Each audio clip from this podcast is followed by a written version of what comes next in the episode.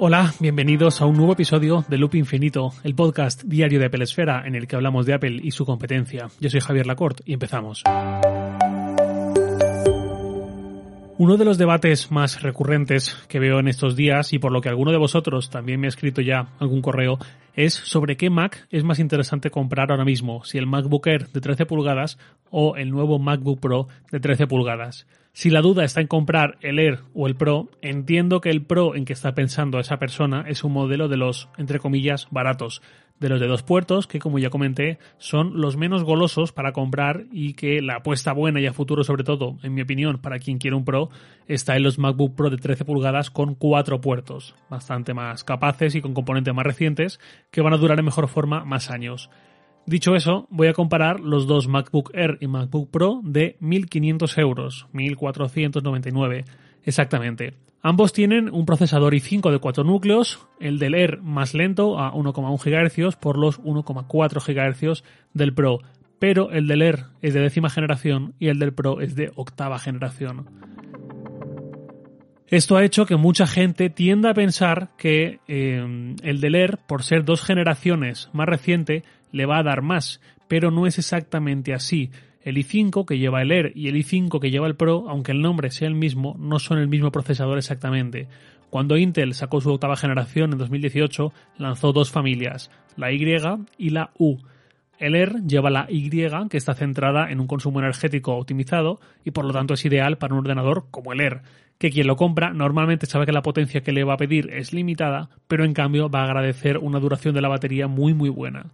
El Pro lleva la U, que está orientada a un mayor rendimiento y por tanto a un público que sí que le va a exigir algo más de potencia.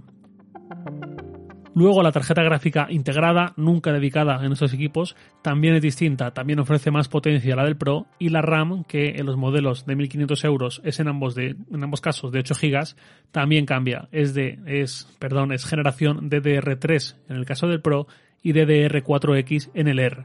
¿Supone una diferencia esta RAM? Sí, la nueva generación, en la que monta el Air, soporta mejor temperaturas elevadas, consume menos energía y es más rápida. Por otra parte, el almacenamiento es muy claro, 256 GB en el Pro a este precio y 512 GB en el R. Si no necesitáis tanto almacenamiento, el Air os va a salir 250 euros más barato. Si sí que necesitáis esos 512 GB, en el Pro habría que sumar otros 250 euros más. Ambos tienen dos puertos USB-C por fuera, Thunderbolt 3 por dentro, como ya sabéis.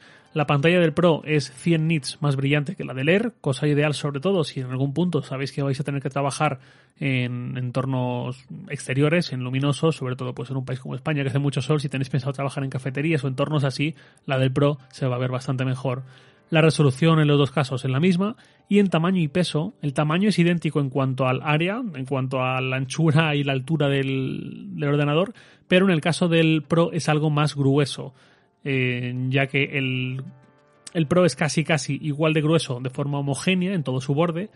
Eh, es un poco más grueso que el borde más grueso del Air, que ya sabéis que tiene esta forma de cuña. No sé si me he explicado bien o me he ido un poco por las ramas, pero bueno, en cualquier caso lo que sabéis, Air forma de cuña, uno de los bordes más gordo, otro de los bordes muy fino, y el Pro es prácticamente como el borde más gordo del Air, pero de forma homogénea, de forma recta. El peso, 1,3 kilos para el Air, 1,4 para el Pro, no hay mucha, mucha diferencia. Llegados hasta aquí, con todas las características repasadas, ¿qué es más recomendable? Pues como todo en esta vida, y ya lamento la posible decepción para muchos, depende. Depende de para qué vayas a usar el Mac, depende de qué esperes de él y de qué software vayas a usar, depende de cuál sea el fin de tu compra.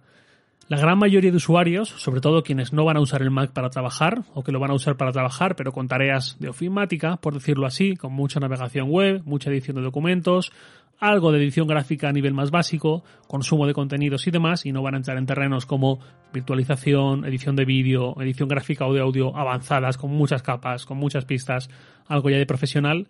Eh, para este tipo de consumidor, que es la mayoría, yo recomendaría un MacBook Air. ¿Por qué? Porque está diseñado y pensado para este tipo de uso. Alguno podrá decir, pero es que si quiero editar un vídeo, se va a recalentar, no va a tener el músculo suficiente, va a tardar. Ya bueno, si quieres un vídeo, mm, pues te va a dar igual. Pero si quieres mm, no un, vídeo, sino hacerlo de forma continuada y ya preves ese uso, entonces vete a por el Pro. El Air está concebido por Apple para dar un buen rendimiento en tareas de consumo de potencia moderada, con un consumo energético muy bajo, pesa menos, es un poco más fino y te va a permitir llevarte más por menos. Si alguien tiene claro que se va a comprar sí o sí este Air, pero tiene un presupuesto muy limitado, pues desde luego que compre lo que quiera y pueda. Pero si alguien está dispuesto a barajar opciones, yo recomendaría en primer lugar, sí o sí, no comprar el procesador i3 del MacBook Air, sino dar el salto al i7, que son 130 euros más, que en mi opinión están más que justificados y no es un mal precio en absoluto. Y si no, al menos que dé el salto al i5, que son solo 50 euros más. Luego la RAM la subiría a 16 GB y no a los 8 que vienen de base, porque con eso ya se queda un ordenador entre el i7 y los 16 GB de RAM, un ordenador que puede durar muchos años a muy buen rendimiento para este tipo de eh, usuario. Y los 8 GB, en cambio, en un ordenador comprado en 2020, si alguien quiere no preocuparse mucho en ese sentido en los próximos años, ya digo, creo que son una opción menos aconsejable.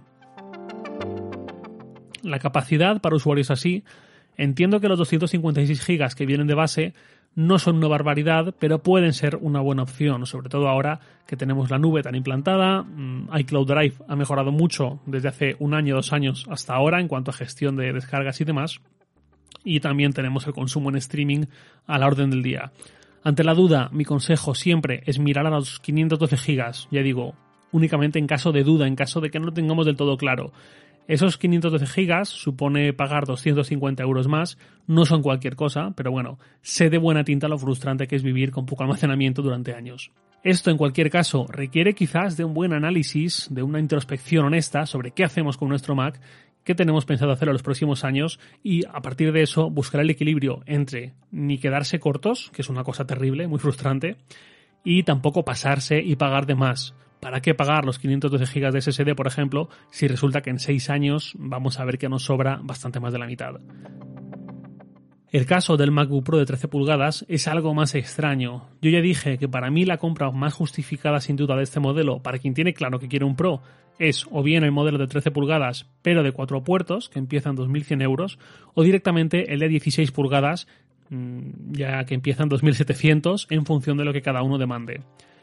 Los modelos de 13 pulgadas y dos puertos USB-C, que empiezan en 1.500 euros, solo se los recomendaría a quienes tengan súper claro que van a necesitar ese extra de potencia, ese extra de eh, potencia tanto de CPU como de gráfica, pero que por el motivo que sea, también tienen claro que sus componentes eh, y la generación de sus procesadores y la velocidad de su RAM le van a ser suficientes para su uso durante los próximos años, cada uno los que considere. Yo ya digo, mi recomendación básicamente es, si no tienes claro que necesitas un Pro. No te dejes cegar por el apellido Pro o por la sensación de que va a parecer que compras algo peor, porque el Air te va a dar lo que necesitas a un precio bastante, bastante bueno.